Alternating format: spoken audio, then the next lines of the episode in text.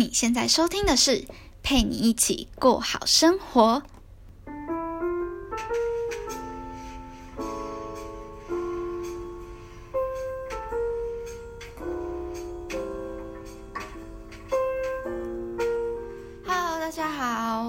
是今天节目的主持人佩君。时间真的过得超快，没想到这单元的系列已经来到了尾声。今天是我们最后倒数的两集，关于被动收入的思维。自从 Podcast 发布之后啊，就有好多人跟我提议说，想知道关于大学生投资的入门做法等等的。其实得知这个资讯，我可以说是又开心，但是有点担心啦。因为毕竟我真的也不是什么暴发户，一夕之间投资获利，然后变成一个百万小富婆。其实我跟大家一样，都是一个普罗大众的身份。不同的是，我选择向大家分享我自己走过的路和得到的资讯等等的。所以，若是讲到投资的话，我如果有能力，我一定会分享给大家。但我不会夸大其词跟你说，只要跟着我这样做，一定就会百分之百成功哦。我只会告诉你，我为什么选择做这个背后的理由、原因和得到的资讯等等的。如果你也同意，那欢迎采纳和参考。但不论如何，最后决定都还是在个人。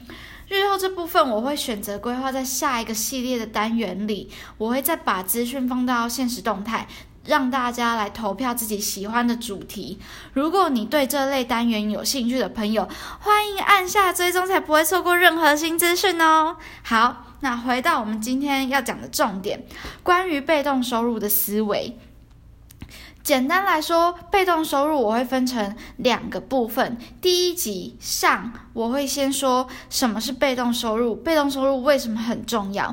那下的部分，我会说被动收入的迷思跟为什么有些人知道被动收入，但却没有实际的去执行或是成功。那被动收入不是一种特定工作得到的薪水，它是一种薪水进口袋的方式。那这样子的收入结构可以分为三种：主动收入、被动收入和不动收入。主动收入就是你有做就有钱，没做就没钱。举凡小到大的咖啡厅店员、律师、医师等等的。它最大的缺点就是无法拥有时间自由。我们最常听到的例子就是医生穷的只剩钱，有钱没时间花，而这就是主动收入最大的缺点。那不动收入，不动收入简单来说就是你不用做也会有钱，那就俗称的天下白吃的午餐。呃，就好比说你的阿公啊、阿祖啊，或是你的老爸留给你的一笔遗产，然后你怎么花也花不完，那这就可以说是不动收入。那第三个被动收入。它就是透过一次性或是前期大量的付出，就可以在日后的一段时间内不用工作也能得到收益跟薪水。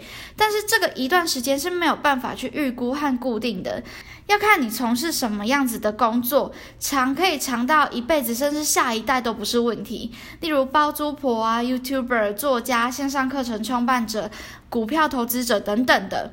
只要你在前期先将前置作业做好，例如文章内容、行销活活动、投资资讯等等的，如果有一定的基本流量和顾客，这样就会有机会变成你的每月现金流，也就是被动收入。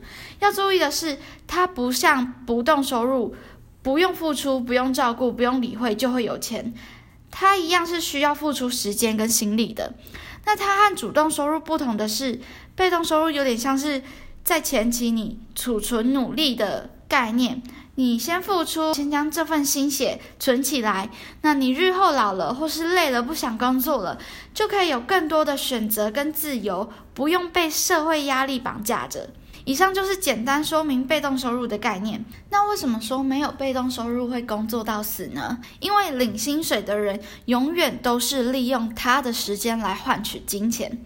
举一个例子来说好了，我一个朋友他已经很明确知道他未来大学毕业后要当一个学校的老师，在没有被动收入的情况下，从二十二岁工作到五十岁，每月四万，不吃不喝。给你全部存起来，等到你五十岁那天，总共的主动收入带给你的资产是一千三百四十四万。他一个老师的工作，从毕业到退休，不吃不喝也才一千多万，更不用说扣掉生活开销、买车出国等等的，一辈子可能也买不起一间他自己想要的房子。所以说，在没有任何被动收入的情况下，你工作到老的薪水是可以被估算的，并且估算出来，你就可以知道，可怕的不是你不努力、你不卖干、你不熬夜、你不加班，而是即便你愿意做这些，你除了可能达不到你当初的目标之外，还无法好好过退休生活。因为你没有付出就没有钱，这就是主动收入的最大缺点。